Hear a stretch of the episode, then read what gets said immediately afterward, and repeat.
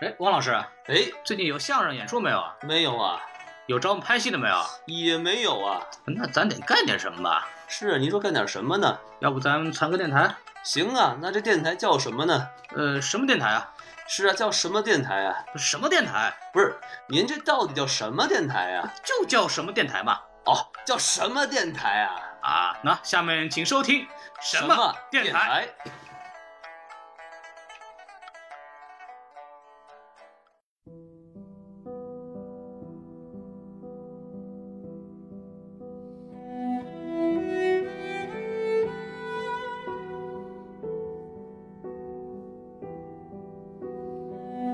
对我来说，就是制片从开始到结束，电影的每一个环节，关于艺术的每一个小的细节都是有参与的，也是都是给有意见的。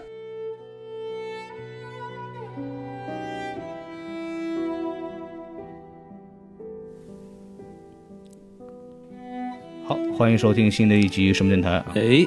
我是孔老师，我是王老师我。们今天又录节目了。那你看看，我们为什么要录节目呢？为什么呢因？为没有节目可以录了哎，呀，太惨了！可说了个废话似的。对，因为您您是说的什么不是会废话呀？嗨，那咱们就不录不录了，行不 行？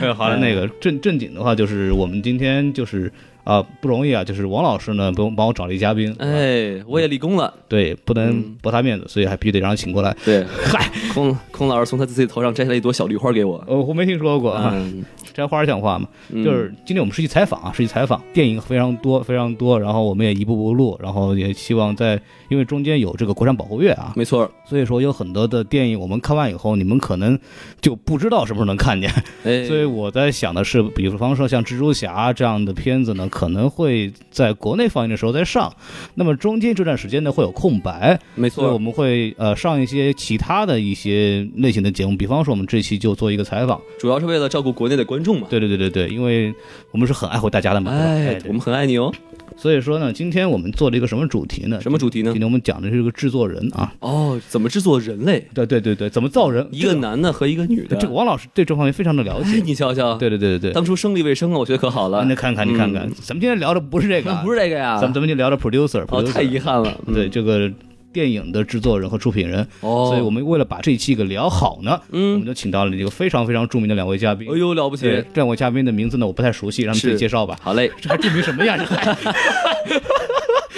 哎，两位嘉宾自我介绍 一下。大家好，我是潇潇，并不是那么著名的一个现职的 producer。然后我是毕业于纽约电影学院 filmmaking 专业，然后现在就读于呃 AFI 美国电影学会，然后也是 producing 专业的 MFA。现在哇，潇潇多有名儿 啊！哎呀，厉害了！呃啊，那个纽约电影学院是那个 NAFA 还是？对奈法奈法，嗯，OK OK OK，我 NAF 太有名儿了，啊特别有名。NAFA 那个 NAFA 在这个留留学圈子里命名为电影学中的蓝翔。 啊对对对，啊嗨对对这是好名儿吗？不，就是 NAFA 的学生呢，他们的技术性其实会教的比较多，对就这方面其实很实用。就大家如果之前对影视的基础不是特别强的话，然后来 NAFA 会有比较好的提升。它跟 US 比起来，首先没有那么贵，然后第二点呢，就是说学的东西会比较实用，这是一、哦一个东西啊。 而且 NAF 的红酒特别有名儿。哎，对，你从不是那北个戴，啊不是那个，啊，那是那 NAF 是吧？ 那那不不是那个，不是那个。个，当然 AFI 这个学校那就是非常牛逼的学校了，稍微有一个概念，说明我们的嘉宾非常牛逼。然后下一位，哎下一位，下好一，位，另一位嘉宾对有请。啊、大家好，我来自啊、我是逍遥的校友。那个我介绍完我叫了是贾吧璐，然后呃，我叫贾璐，我现在也是目前短期时间还是 电影呃自由职业者，是制片人，然后也是在 NAFA 进行两年学习和两年呃在美国有两年工作经验，两年呃学习经验的制片人。我们之前都是两年。之前两年在纽约，然后后来两年在洛杉矶嘛，结合了一下东岸跟西岸的学习跟拍摄模式。哦，两边的拍摄模式还不一样是吗？呃，我觉得还是相当不一样的。那个西边呢，这个这个这葱加的比较多，东边呢哦这边鸡蛋加的比较多。您这是煎饼啊，您这对对是。对，我也是经过很多年学习的嘛，对嗯，是对对是好，天津没少带。哎这说的不是一回 事儿，是吧是，对，然后咱们正式正式开始吧，正式开始吧，对，咱们好嘞今天抓紧时间，抓紧时间啊，我们就是要不要把广大的干货给带给大家，哎扯皮蛋了，对对对虽然也吃了不少了。哎，扯皮蛋就是泔水了，就不是干货了。嚯，嗯齁了，知 道吗？对对对，好，那个就是首先嘛，就是我们这是个科普节目啊，哎就是说，呃，科普节目呢，就是会把一些基本的概念给那个影迷稍微解释一下。是就两位作为一个就是正经就上过学的人啊，这个了不起，你看谁没上过学 呀？就学过这个制作、 学制片的人，就给大家用一两句话说一下，就是制片人到底是一个什么样的东西？呃，呃，不是 东，不是东西啊，都是东西，都是东制西，片制片不是东西，制片不是东西都，是是东西欲望上不是个东制片西人制片人那个是个好东西。我觉得就是我是我可以从制片人的角度来讲，我觉得制片人就是一个。嗯，俗话说是一个攒事儿的人，就是他负责，他像一个项目的 CEO，他去执行把这个电影从前期到拍摄到后期，把这个包括之后的呃，包括前期的策划到之后的发行、销售这一整个产业链，把它结合在一起，汇总的一个人，把商业和艺术进行友好的结合的，然后把电影的价价值放最大化的一个人。其实我之前是是嗯 MFA 学导演的嘛，所以我就是在以导演的角度来看的话，我会觉得制片人就是一个能拖着我的一个人，就是我只是告诉他我的任何艺术上的需求，他可以帮助我完成除了艺术表达之外的一切电影所需要完成的一个东西，所以相当于是导演的后盾吧，嗯，就是比方说盒饭啊什么这样 的，嗨，后重勤要的对这人非常重要。 生活制片嘛，生活制片嘛，对盒饭影响着一个电影的真正的质量。就是从广义上来讲，我觉得制片人可能大家理解的就是一个呃投资啊、融资啊，然后需要把钱拉进来的一个人。哦，所以就是呃，根据潇潇这么说的话，那制片人其实就对于这个电影的创作上，就比如说艺术方面就没有什么呃贡献了，是吗？嗯我我觉得不是这样子的。我觉得在嗯、呃好莱坞的制片人中心制下，我觉得制片人对一个电影的创作方面，就他的造诣、他的艺术性帮助还是很大的。嗯，你觉得呢？对，我哦觉得就是我我所指的是，其实是在 on set 的过程中，就是我真正我去导演，作为导演去跟演员交流的那个时候，就是制片当然可能会也在有一些创作性的前期的投入，但是真正就是你开始拍的那一刹那，就除了那一方面之外，嗯、制片人就是在导戏的时候，在其他方面一直在拖着你，围绕着你。其实，嗯，对我来说，就是制片从开始到结束，电影的每一个环节，关于艺术的每一个小的细节都是有参与的，也是都是给给有意见的。呃，比如说一部电影，如果理想状态下导演他只负责艺术的创作，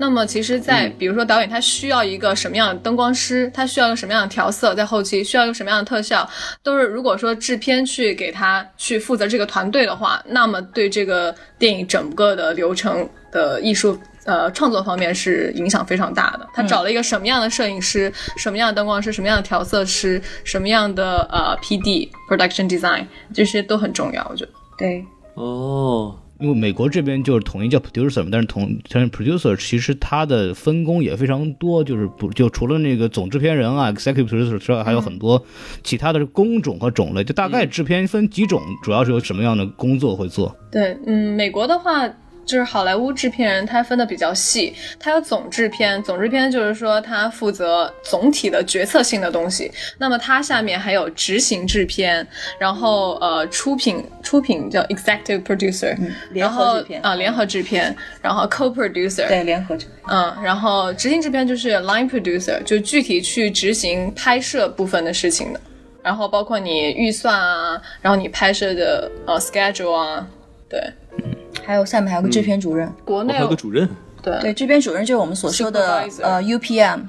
嗯然后就是有没有制片科长啊？ union union production manager。，对。对就是还负还有科级班干部这里头是 吗？这个像话吗？这个是吧？其实 UPM 它跟 line producer 的职位职责几乎是比较临近的，只不过他们一个所属的关系，就 UPM 还是所属于制片人的那个 line producer 那个去负责的那个部门去负责的，然后他负责的东西会比较细致一点。嗯，所以说就是像制片主任，是不是生活上的东西管比较多？我觉得是在看大片还是小片。如果小片的话，其实制片人如果就是一两个制片的话，他其实是所有事儿都管的，从大到小，从你去买一个东西，他可能都会要管。但是如果说越大的 project，其实你分的越细，那么每个人的职责就越细化，嗯，然后就会分生活制片，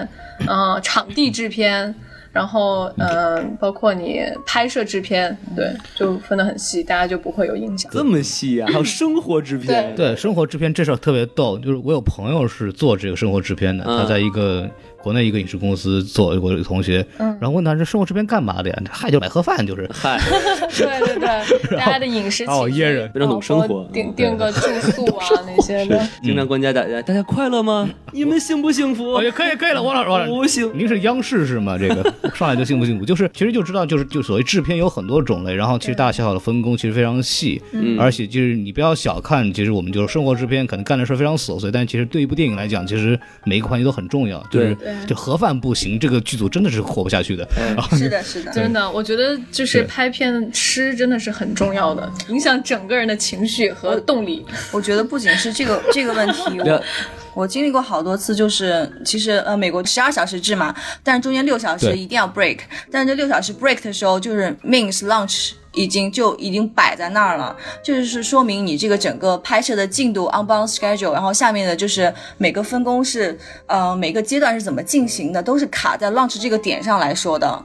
所以就包括 OT，那 OT 就是在六个小 Overtime 嗯 overtime 在六个小时之后，你的要再供一顿饭，那在供完这顿饭之后，你的重新的 schedule 补充的 schedule 又要往上再去填充，而且预算会超，对，所以就是这个浪值时间，还有就是你的内容，然后演员演员和组员的情绪，都是一个非常重要的一个转一折个节点对点，对对，是的，啊，这个时候要是午饭出点问题，可能就要出出事故了。这个现场估计要是是的哎，，那二位有没有遇到过这个生活制片的工作做得不够好的情况下？嗯，有的呀，比如说你之前我在南京拍戏，然后要就是包括到有一些美术导演、制片，因为我们是跟呃 NYU 有联合在拍，所以就是要美、哦美国那边的有些 art director，还有一些就是美国这边的制片啊、演员啊，都要从嗯世界各地飞到南京来，所以就是南嗯京、你去接机、安排住宿，还有他们就是每天早上晨起 morning call 的时间，都要把它安排的非常好。如果每一个环节不好的话，好演员今天起的稍微晚一点了，或者是我来接演员的车晚了一点，那我那我 make up 就是 ready 的时间就就晚了，那演员就是站在赛上的时间也晚了，那整个 schedule 又会混乱。 Behind。对，而且其实在，呃拍片的过程当中，lunch 它只是一个特有名词，而并不是真正指中餐。对，而是就是如果我们我有一次是拍 vivo 的广告，我们是凌晨三点开拍，那 lunch 哇就是呃早上九点，就是中间那一顿饭那个就叫 lunch，不管几点就叫 lunch。所以那顿饭是还蛮重要的，对，对于你接下来的拍摄和你之承接上一段拍摄都是很重要的。嗯那你们吃的好的能吃到什么好东西啊？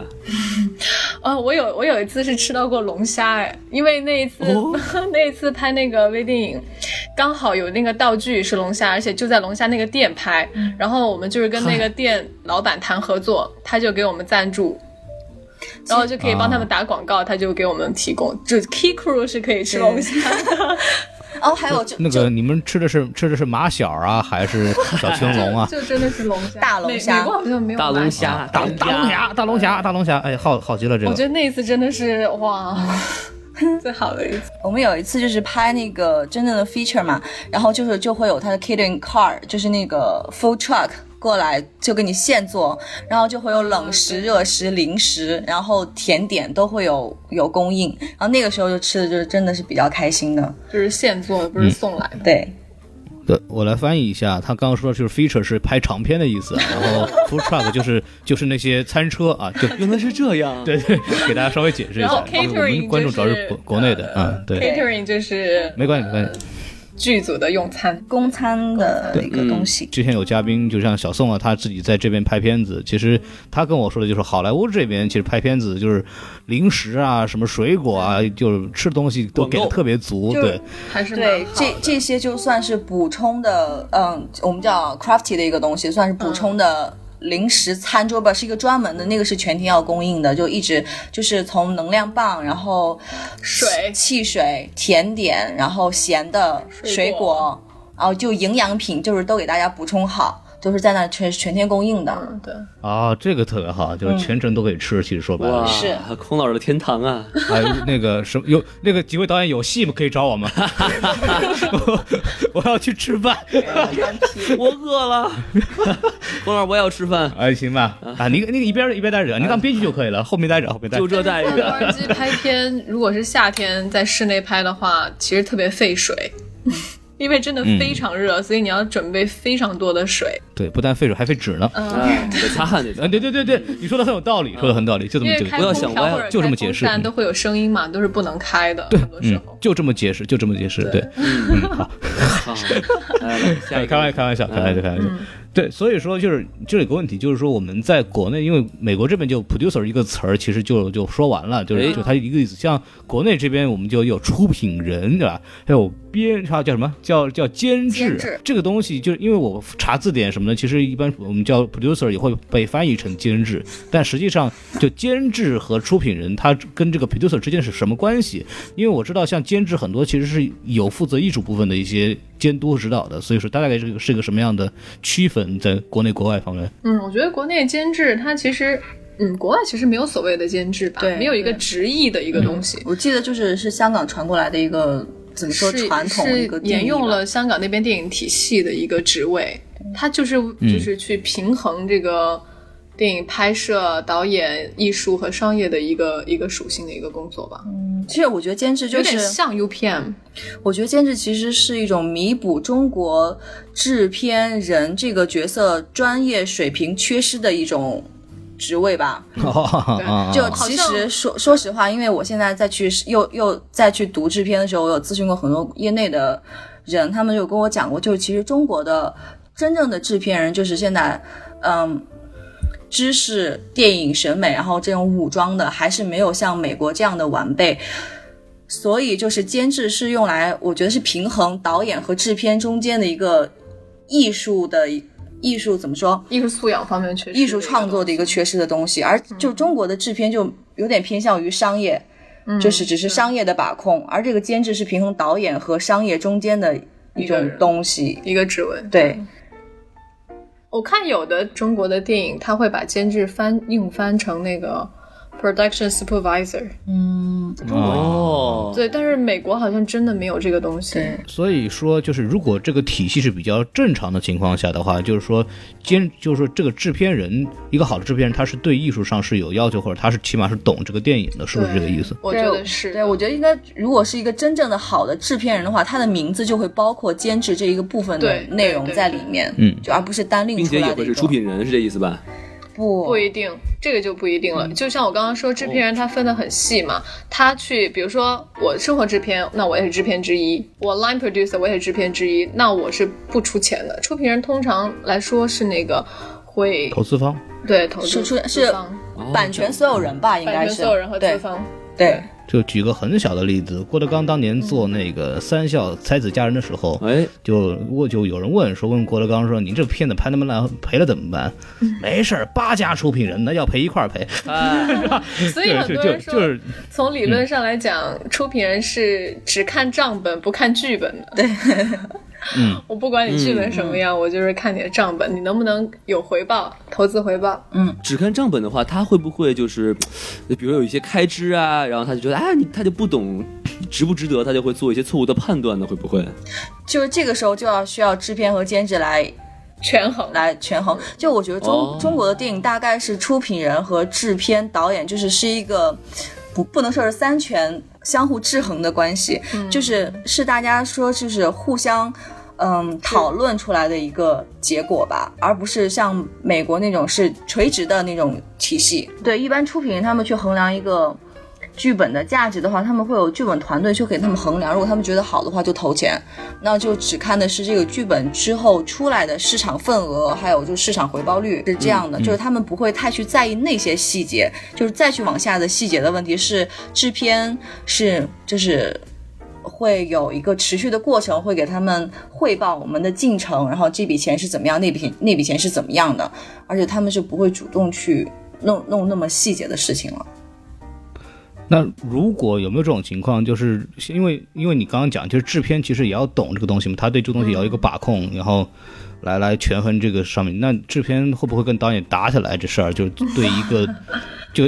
哦因为有的制片会不会跟现场，会不会跟现场，或者是有的制片在前期筹备的时候就跟导演就就就干起来了，然后就哦会有这样的问题在这儿。我觉得这种问题是非常非常非常容易发生的， 就不说那些大片子，我们平时会拍的一些短片，还有一些小的像连续剧一样的那些东西，都会有经常有分歧的。但是就制片的功能，就是说平衡导演和呃钱之间的一个 conflict，所以就是嗯它是这样的一个作用的。但就是制片，像比较如果强势的制片，他就会不会就是影响导演的创作？比如说，我觉得这儿不能，这这个地方不不让拍，或者是就我就不喜欢这儿，你就不能这么做，他就会不会有这样的我东我西觉？得会那如果是这样的话，这个制片和导演他一个健康的关系应该是什么样子的？哎，理想的关系是什么样的呢？就是我觉得，嗯，如果很绝对的说好莱坞它是制片中心制的话，其实美国很有很多一批的电影，它是它也是蛮反对这个中心制的。他们觉得就是制片人的那个强势和他的权利，反而扼杀了很多电影的创新和创作。嗯，所以我觉得一个好的模式，并不是说到底是以导演为中心还是以制片为中心，而是他们在制作的过程当中是怎么样去配合和怎么样运作的，是一个相互制约、相互就一起把这个电影价值最大化的一个过程。嗯，我觉得是最好的。对，而且就是有道理因为就好莱坞第一次就是，嗯，能说是就是制片人中心制的一个祖师爷，他叫 Elvin Grant Stauber 这样的一个人，他就是、嗯是嗯是在第一次在好莱坞，他就是把导演职业给炒掉了。他就觉得火他是他就是宣告了，他是当时这是第一个人宣告了，就是制片制片厂是至高无上的地位，就是我就是比导演厉害，所以就是因为我当时做导演的时候，路就是我的制片， 就已已经有好几部片子了，所以就是说，我觉得一个最最健康的关系就是他们是互相信任的，嗯，而且这种信任不止于是说我信任他不会给我乱花钱，不会就是给我给不了我想要的，而是而是是在艺术上面的一种信任。我信任他选的，就是他帮我选的这个演员，就是是我适适合我这个剧本，而且是我剧本里面想要的，而且就是符合整个片子的审美的一个东西。包括他帮我会会选会选呃摄影师，会选美术师，会会选就是其他一些小的一些东西，我都觉得我信任他是就是这个品质是有保证的。对，是在艺术上能帮我达成一个共识和以后更好发展的一个东西。哦。所以就是贾璐对于你来说是一个比较好的制片人，对吧？对，没有错。而且他如果不在你旁边的话，你也会这么说，是吗？对，如果大家以后有制片的工作的话，可以先找他。但是他现在决定来抢我的饭碗了，这个怎么解释呢？我们俩等会儿分开他们的路，再说一遍，咱就不一样了。嗯，对， 要就是出事儿，嗨， 就是那你们会不会，就你们的工作模式会不会，比方说有没有一个条线，比如说在现场你就不要说话，就一切听我的，啊然后或者说你们有有没有一条就是规矩说，有没有一条线摆在那儿，说什么地方是不能逾越的，就是什么地方你是不能管我的，会不会有这样的一条线在那儿？是啊，其实其实我觉得是大家一个好的电影呢，大家都是团队的东西，是相互吸收、相互相相互互制制约约的。就比如说像在真正拍戏的时候，我会看到。我比如说盯了监控，我盯了一整天，大概十二个小时。这第十一个小时的时候，我已经非常疲惫了。我只是关注演员的表演，但这个时候路会走过来说：“诶，这个的灯光好像跟上一个不是特别好，就是不是特别像，或者怎么样的。”然后就会帮助我弥补一下，就是我我的怎么关注说点关注点的缺失的一个地方。嗯，我是觉得我们俩在说这个问题的时候，是基于我们俩彼此没有遇到过这样的问题，哎我们俩对彼此沟通还是比较好的。嗯，但是我觉得，嗯，在别的有片子听说过什么不好的，跟我们讲讲吗？ 哎，坊间别趣的片子闻，上，其实不仅仅是制片跟导演，包括制片跟 DP，就是我们的摄像都会有这样的问题。比如说摄像，它非常强调它灯光的设备、它的器材，它要它想要的那些。但是作为制片来讲，好像如果你不懂这些器材的话，你会觉得，哎，那到第一批要这个是不是就是最好的？呃，这个拍出来是不是就是最好的？那如果是你，你的这个制片是一个很懂电影的，你很你你什么你都各个方位你都是很有有权衡的，那你会知道我们这个片子到底是不是需要这个，还是 DP 的一个私心。 OK，我有经历过，就是在真正拍戏的时候，制片就过来说你这个角度拍摄角度不是特别好，然后 DP 心里当然不会表现出来，DP 事后就会就说这是我的相机，听我的。还有最重要的一个问题就是这个权利的问题，说白了还是一个，呃，谁谁出钱谁说话的一个问题。，对，比如说像一些学生片，那么就是说是制片，但其实不是制片出钱的，是导演出钱的，导演拍自己的毕业作品，或者说拍自己的一个嗯成品。那么其实导演他的决定权还是相对会大一点的。他说：“我就想花钱，我想要这个人，我想花钱买这个这个这个场地，我想要租这个场地，租这个设备。”那么导制片人作为一个去帮他协调的一个角色。但嗯如果说像大的制作，包括广告，那么就不只是两方了，甚至是有三方，有客户，有出品人，嗯那他们的决策也是要去参考的。所以制片人嗯他们是要会派人监场吗？他需要权衡多方的一个东西，然后你才能出一个比较好的作品。对，其实也就没有说是非常固定的哪块儿就是我需要你不要管，然后哪块儿就是我不能说话的，对吧？就是电影这方面，其实就是根据不同的、不同的场地、不同的内容，还有还有不同的，比如说国家的制度什么的，区别还都挺大的。嗯，像这种情况下，因为我们现在我知道有两种情况下，比方说一种是，比如导演自己有一个一个 idea，然后他自己写出来，想把它拍出片子，然后他找一个制片人帮他去协调后期的事情。嗯，然后是不是还有一种情况，比方说我制片人找到一个题材特别好，对然后他来找导演来雇那些工作人员来完成这个东西。对那这个这两种情况下，是不是话语权会不太一样？对是对对，是这个肯定是的，完全不一样这个肯定是的，就是我 hire 导演还是带导演 hire 我。嗯嗯，就相当于这个，先不说钱，就是这个版权是谁的。如果版权就是导演的，嗯导演说我这句话我就要改，这个场景我觉得不好我就要改，或还是还是制片来说的话，这个剧本是我来开发的，我觉得这样，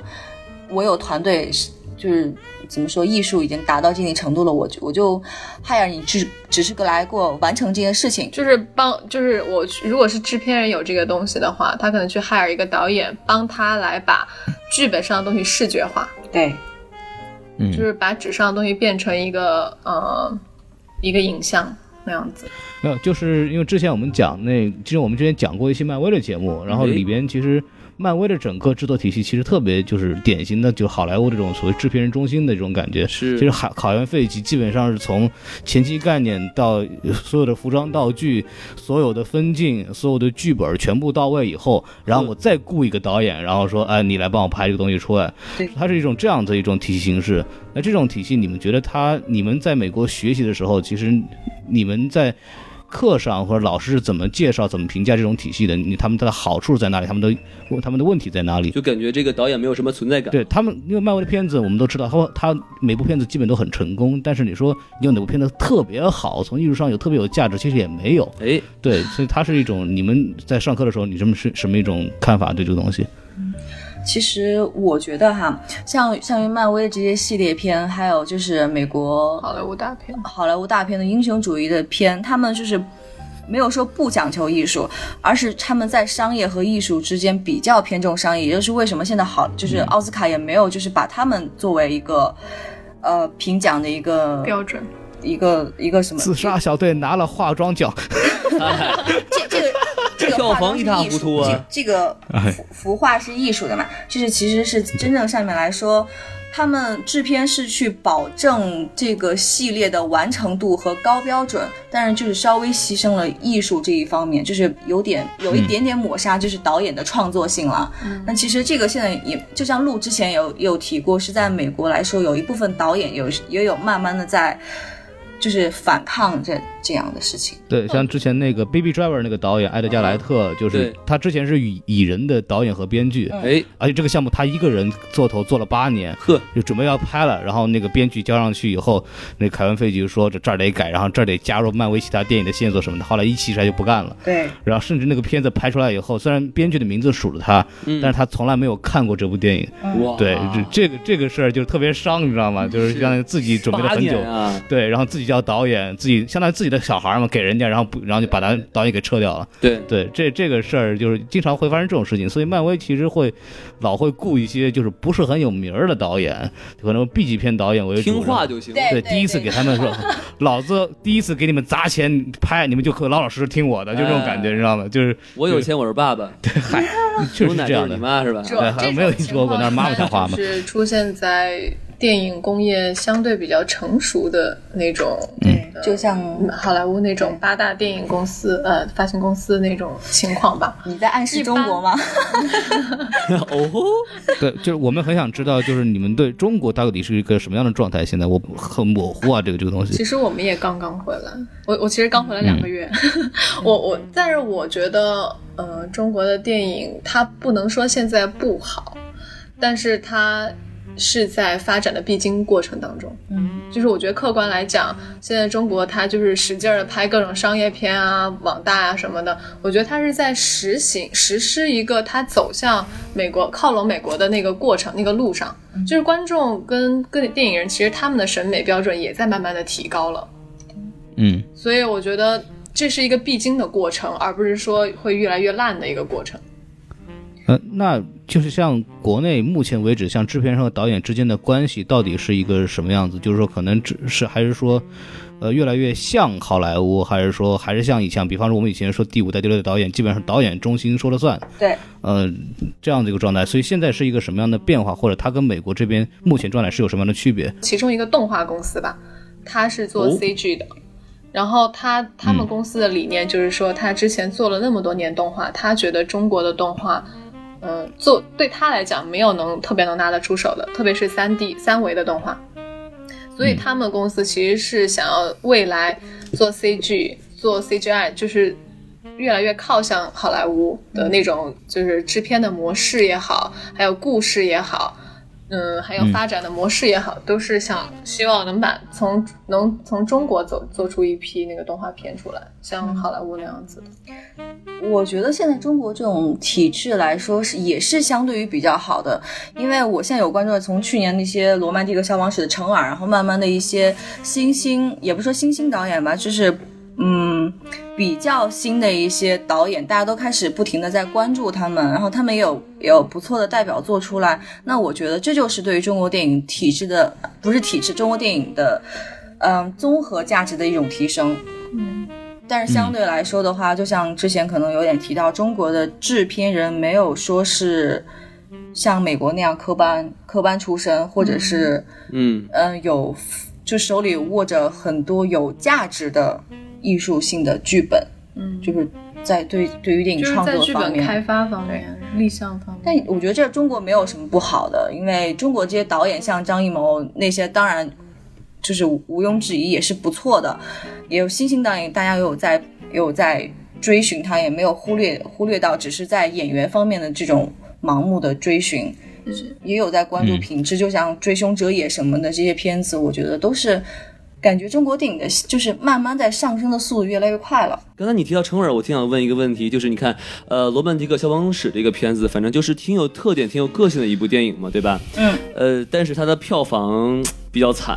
这会会不会是因为这届观众不太行呢？我觉得不是观众不太行，是是中国观众的分区问题吧。因为就比如说现在像网大的流行，就是二三线城市，包括就是再往下的一些就是疯狂追捧的一种形式。但对于我来说，我现在在洛杉矶有很多人来拍片，我觉得是一种略病态的一种一种行为。对一一种、一种不太正常的一种电影的体制。那你要么就是电影，然后要么就好好的拍一个片子，为什么你要就是？专门就是走一些奇怪的名字、特殊的名字和特殊的题材去去赢得这个票房。虽然说电影是一种呃商业行为，但是我不希望电影就是发展成沦落到这种地步。嗯，对，它是一个就是大家审美提升、社会发展之后的，来满足内心和就是有一点点感觉在消遣，对消，遣就不只是来提供消遣遣的。观众的一个东西，就是嗯他们所以中国觉得电这影的个未来要靠你。你们了呀！我们还在学对，习其阶实段，嗯，只是想说，其实我觉得从表面上来看，对于大家来讲，我们现在能看到的中美合作，就不是不只是中美吧，中外合作片、合拍片越来越多了。这其实也是一个标志，就是中国它不想要。就是一直拍，比如说历史题材啊，一直拍我嗯抗战们中国文化啊，就是对他们也想要把那个模中国的这个模式改变一下，嗯也想要向国外的呃好莱坞啊，就是其他国家的一些电影模式去靠拢、嗯去合作。所以说到这儿，其实我就是稍微延伸一点点，合拍片最近其实这两年在这个中美之间其实也是个非常热的现象。哎，然后我自己也参加过很多论坛，也很多人就业内人士在讨论，而且不，而且也有很多的项目其实就正在进行当中，我是自自己了解的。但是实际上这两年，就是你说成功的合拍片作品，我可以基本说是几乎没有。哎，凤毛麟角，就是能说我一说可以算是一部还可以的东西，可能还是一部动画片，叫《功夫熊猫三》啊，对这个对这个还算是一个比较好的案例。但是像像真人电影方面，像可能我们关注的第一部这种大的这种中美制作的片子，像《长城》，其实是很失败的一部电影。对，从任何角度来讲，它都是一部挺挺惨的电影。所以你们作为这个业内人来讲的话，你们通过之之前的观察，你们在对这个东西的看法是什么样？就你们认为合拍合拍片这件事情是一个呃有前途的可以去做的东西，还是说呃在我个人的看来，它可能还是一种中美之间因为这种引进口片的问题而产生一种畸形产物？就或者他们是一种毒瘤而已。呃，我并没有觉得是毒瘤，可能是现在我站的一种站着说话不腰疼的一种态度来说的话，没事，我腰也不疼。对，我们也不疼，对，嗯我们都坐着呢。嗯哎，有会员肾宝，哎，还可以了，我老师没没有广告这事儿，我没拿没收人钱，没收人钱。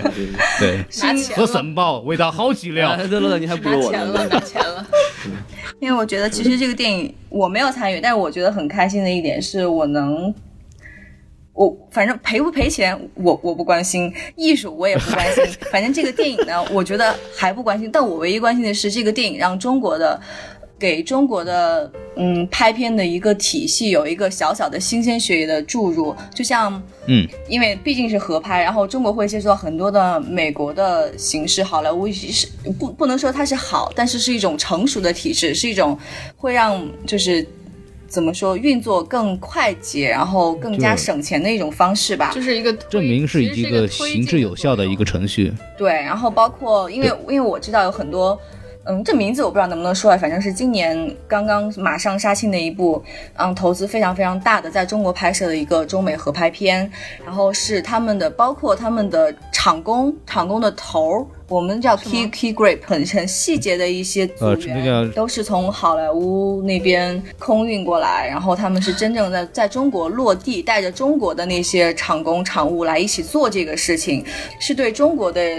不能说是是只有高技术工种的人的一种培训，而且是对于这种劳动力比较嗯付出的比较多的工种的，也也是一种带动性的作用吧。这样我觉得会让中国电影越来越好的。用。嗯，觉得其实不好的一个方面是在于你说说，很多不成功的片子之所以它没有成功，是因为我觉得他们没有把合拍这个事情当做是一个把把中国电影或者把国外的电影作为一个推动性，呃，你去运用了别人的那个模式，包括嗯呃、资源也好，而他们是把这种资源利用在他觉得我这个片子。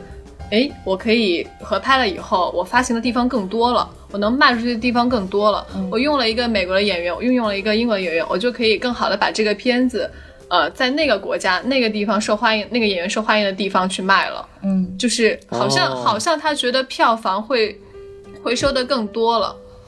所以我觉得这是一个不太好的方面。就是商业的考量会比较多，对，嗯，哎，中美合对拍对没片有把它是当不成是一个学习的机会是吧？对，好像中美合拍片现在比较多，还有个原因是他们因为退税政策，是不是？就很啊，多对对，还有对对就是对，免还有税一个政策退税政策，像纽约就是百分之三十，嗯就是相所以当高。我我对这个东西一直的看法，我是不看好的。就是嗯是首先一点就是说，呃我也采访过一些就是做项目的人，他们就是中美两边的呃文化差异和他们工作的方式完全不一样。嗯，嗯就是实际上很难真正在内容上达成一个共识，就这这个剧本就是美国人也能看，中国人看了也不奇怪。哎，长城是一个是一个常识，因为它的编剧其实是美国人，然后张艺谋在根据中国文化这边把它稍微又改了一下，但实际上这个编剧七个美国编剧编出来的东西狗屁不通。嗨，反正这个大家也反正看过电影的人也就明白，就是两边其实很难达到一个互相的满意的真的这种状态。对，而且特别是还有一个就是，嗯，还有就是演员的问题上面就讲的话，中国演员在好莱坞这边，在欧美观众里完全就不认，哎，所以对所以就造成了就很尴尬的现象。这个东西两边都不讨好，就几乎是一个没有办法做的问题。而且不光是艺术上，包括从从那个那个法律那边问题，你去找编剧什么东西，两边的工作模式完全不一样。所以我我问他们说为什么要做这样的事情，然后他们就说那就是因为每年三十七部这个进口限制，不他们要参与分账，那只能来用这种东西来做。那我个人的看法是，如果没有这样的政策出现，是不是我们没有必要拍这样的事情？所以我会把它当做可能是当前政策下的一种，呃，妥协的产物就是强，就是说强扭的这一个事情，嗯它是不是不是一个真正两边一个呃合作上的一个哎比较好的方式呢？就根本就不是冲着所以学习去嗯做的，所以其实这个就是很好的解释了为什么中美合拍片里面《功夫熊猫三》呃，《功夫熊猫》是做的比较成对，功的为什么成功？嗯因对，因为在真人的片子里面，因为如果你要两国拍，你包含了很多文化上的冲突、文化背景、历史背景，加上你人文、你的价值观、你世界观，可能有很多不同的地方。但如果在动画片虚拟的东西上来讲，他们这种东西，它就是动画片，它会更多元化，它就不会局限于在你这个东西必须在这个社会才能实现，必须在这个空间、这个世界、这个呃这个国家才能实现。就是它把很多文化类、人文类的东西说的更多元化了，不会特别局限。嗯，所以这很多人去做中美呃动画片的一个，我觉得是，我觉得这是动画片为什么会成功的一个部分，其实其中一个部分。哦嗯我觉得这些合拍片没有说是要兼顾的意思吧，应该我觉得都是有一个侧重点的。比如说，就像长城，我会觉得它就是是侧重。或者是只为了中国市场来拍，然后就是大部分我觉得中美合拍片都是这样，为了中国市场来拍，然后，嗯，因为有美国元素，就往美国海外发行一嗯点，这样对于公司的宣传，还有就是演员的一些知名度来说是有一点点提升的。但是包我括头奖，对，但是我觉得还抽是奖对都是来侧重于中国市场，就是只是为中国是观众打造的一种看起来比较洋气的一种电影形式吧。而且，就我觉得中美合资也不仅不不仅限于合拍这种东西，就像《拉拉链》还有《血战钢锯岭》，他们的最大投资都是来自中国。所以就是那那这样怎么说就是呢？那说都奥奥斯卡提名，疯狂的提名，那就是也、也算是一个，也算是中国电影的一个进步，或者是嗯赢、背后的赢家吧。而且合我拍觉其得实是也中国要看模资本式的成功吧，对，对，这个这个可能不属于合拍片合拍片的对范我畴说，合就是可能资在影视对协在拍影视吧方嗯面其实没有太多的交流，但是对对就是中国的投资可以看到中资的介入在好莱坞大片里边已经越来越明显，然后对也越来越多的有影响了。这中其国实哎广告的介入就更明显对，了。嗨，不要提变形金刚了，行不行？咱们上上次给好好骂过一遍了，这事儿 是是实在是受不酷了。狗这个音而且 还乐，啊不要说 U 型二手车 了，对吧哎？别别别聊 这个， 这个呃这还这刚个好事儿在是讨论《长城》这个片子，还想说为什么请了这么多大腕儿，反而还亏了这么多钱？他亏了七千多万美，七千五百万美金吗？在美国惨的不行，那票房。对对我还真的去看了，我就是冲着为什么他烂去看的。嗯，你们怎么看这个问题呢？就是以后肯定还有这样的项目出来，就是你们对这个东这种东西类似的合作，你们看好吗？或者你们觉得你这个东西是不是以后还会有？呃，会不会就集体要投奔这个必死的这个陷阱里头去？嗨，不是不能说一定了，我觉得中美合拍片是一个大趋势，我觉得会做的越来越好的。嗯，我其实没有 OK 不看好，我倒是没有不看好，我只是觉得像好莱坞的呃电影，其实它最终最终它秉持一个标准，就是故事。剧本，对，就是剧本，嗯，就是你你所有东西都是要 base 在你的剧本和故事上面的。嗯，它有好莱坞的呃编剧的团队啊，它的故事的那个叫编剧模式，对，它有一套系统，就不像中国，它可能编剧都是比较随意吧。嗯，还是还是两边的工作方式上有很本质的，就是不一样的地方。对啊，就对像之前我们有在很多就是，哎，就不提名字了，中国的非常有名啊的电视 剧，然后电影来洛杉矶和纽约这边嗯包括拍广，告都有啊，对，就是美中美国人。因为来美国拍，我们就会雇一些呃美国 union 的一些团队来一起合作这件事情。如果也不不合嗯作也、也不行，那没有是没有办法的事情。但是就是他们是中美拍摄的这个模式的，怎么说冲突是非常大的。嗯，嗯，就每天工作那几小时的问题，还有就是说像制片，这能说吗？就是略微黑钱的问题，应该没什么。没事没可以事， 啊反正因为就是啊对要，因为我们还磨哈呢，我们还对还别别就别提不好的事儿了，最近分什么妖精啊？嗯， 对，然后美国美国这边呢，也要雇雇一些美国当地的制片，所以这合作合作来说，就是要跟他们解释一下，要把这些东西解，就是不能伤害国家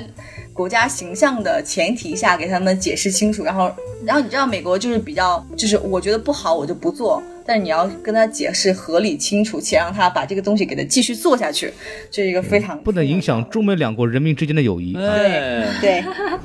所以电影除了你前期的那个剧本以外，pitching 是很重要的。pitching 嗯就是去、呃 presentation，其实就是对，嗯，就把你去的这跟个他想们法。呃讲这个电影是对项目怎么回事儿，哎弄清楚。就是要钱嘛，那还，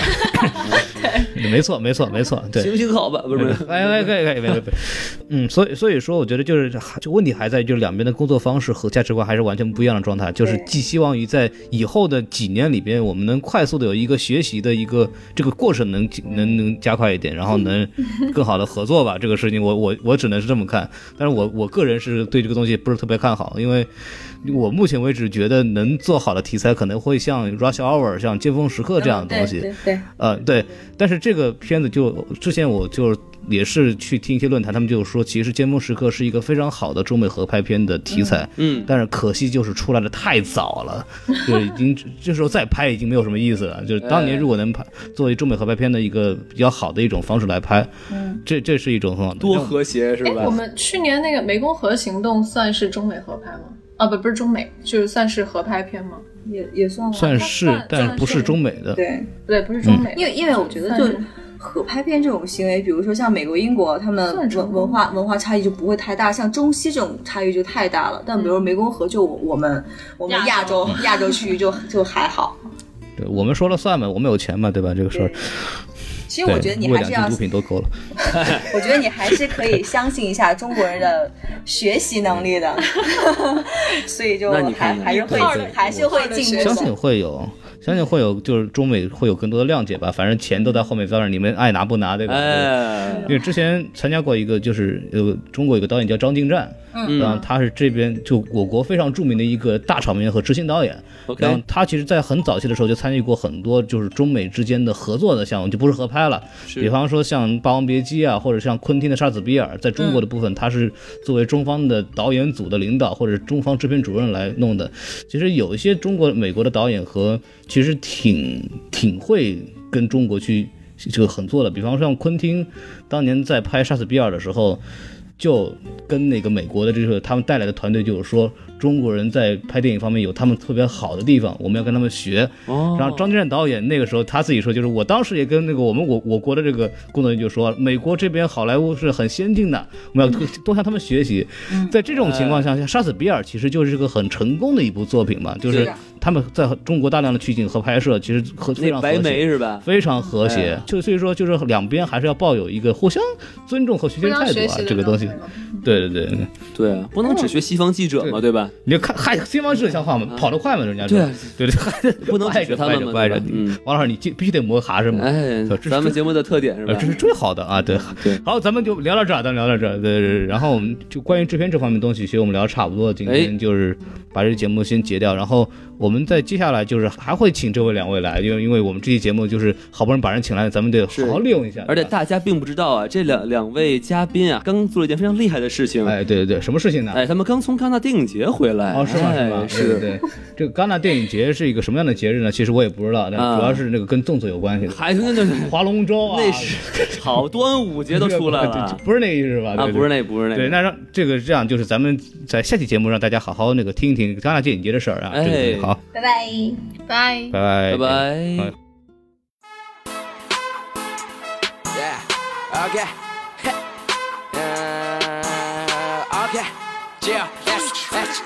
that's, that's. Yeah. Yeah. 我想在跑车里，想要一辆法拉利，想要钱人民币，一切的一切都得靠你自己。我外婆都告诉我说这一条真理，因为 Daddy 妈咪出了生命，没东西给你。看我快乐的点着，我说哈利路亚。爸爸妈妈，我会吼了吼了，像朵红花。我发誓要做老大，慢慢的学着做老大，才发现做到了老大，原来呢我就是老大。老大就是有气场，老大就是疯了地毯，老大会跟你走上，老大成为了你我的梦想，老大说别老大不笑，整天做着老大梦。想当年老大就靠大脑买了第一台大众，就这个样子方式，看我这 bounce 的不像样子。对，如果我是老大，会有把你的马桶陪着睡，为你飞飞，做大哥的滋味美不美？你笑眯眯，笑眯眯的还不着这，我想在跑车里，想要一辆法拉利，想要钱人民币，一切了一切都得靠你自己。我外婆都告诉我说这一条真理，因为 daddy 妈咪出了生命，没东西给你。看我快乐的点着，我说哈利路亚。爸爸妈妈，我会吼了吼了，像朵红花。我发誓要做老大，慢慢的学着做老大，才发现做到了老大，原来呢我就是老大。最开始也是做小弟，徐文强身边的定力是时候像石猴在石头里吸收日月精气。哈搜是我的范畴，不会为哈搜而犯愁。没赚头的事情我还搞个鸡巴搞个球，我想拥有千军万马，万家听我的手下，肃静武打到你啪啪球，就信号喊呼价。每个人都有野心，只是说出来不好吧？神龙啊神龙啊，我许愿就让我做老大。我想在跑车里，想要一辆法拉利，想要钱人民币，一切了一切都得靠你自己。我外婆都告诉我说这一条真理，因为 daddy 妈咪出了生命，没东西给你。看我快乐的点着，我说哈利路亚。爸爸妈妈，我会吼了吼了，像朵红花。我发誓要做老大，慢慢的学着做老大，才发现做到了老大。